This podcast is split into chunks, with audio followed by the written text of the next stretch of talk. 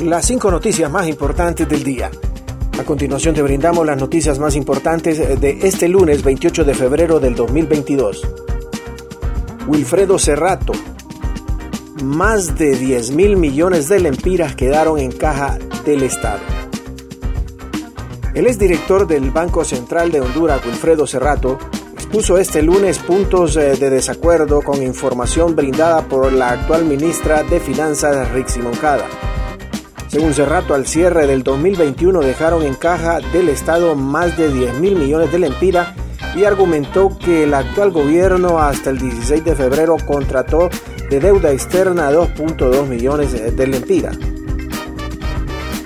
El 10 de febrero del 2022, que se declara emergencia fiscal, el endeudamiento disponible autorizado vía decreto legislativo era de 51.440.8 millones de lempiras por lo que no había necesidad de una autorización adicional de 49 mil millones de lempiras, equivale a 2 mil millones de dólares, dijo Wilfredo Serrano. Fiscalía investiga traslado de 236 millones de lempiras del PANI a la Secretaría de Educación.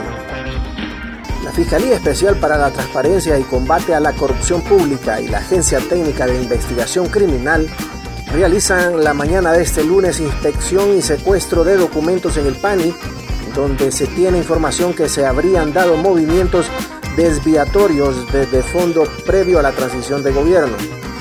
Al parecer justifican que fondos serían destinados a la merienda escolar sin que hubiera retorno a clases presenciales.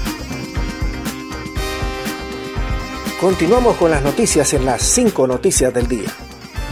Putin exige reconocimiento de Crimea y desmilitarización de Ucrania para terminar guerra.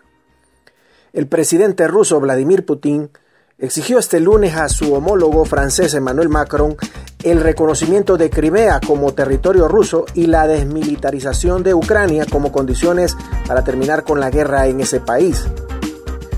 Putin eh, pidió el reconocimiento de la soberanía rusa de Crimea y la desmilitarización y desnazificación del Estado ucraniano y la promesa de su estatuto neutro como condiciones preliminares a una resolución del conflicto, indicó el Kremlin en un comunicado tras una conversación telefónica entre ambos mandatarios.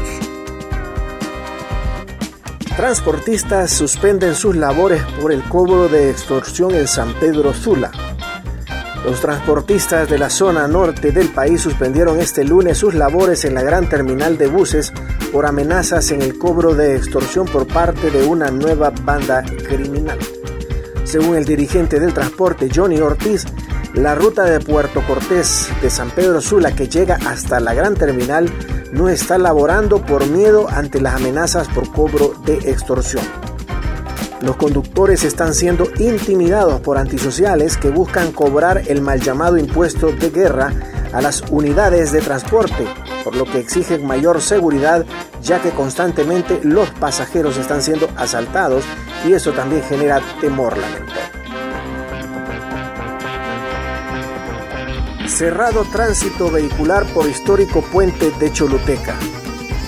Durante días estará cerrado el tránsito vehicular por el histórico puente de hierro ubicado en la entrada a esta cabecera departamental y se rehabilitará hasta el lunes 7 de marzo próximo. La empresa de servicios de mantenimiento y construcción Cermaco cerrará el paso en la zona desde el lunes hasta el 6 de marzo y volverá a habilitar el paso eh, de automotores hasta el lunes 7 de marzo por motivos de trabajo de reconstrucción en los bulevares Enrique Welly y Chorotega.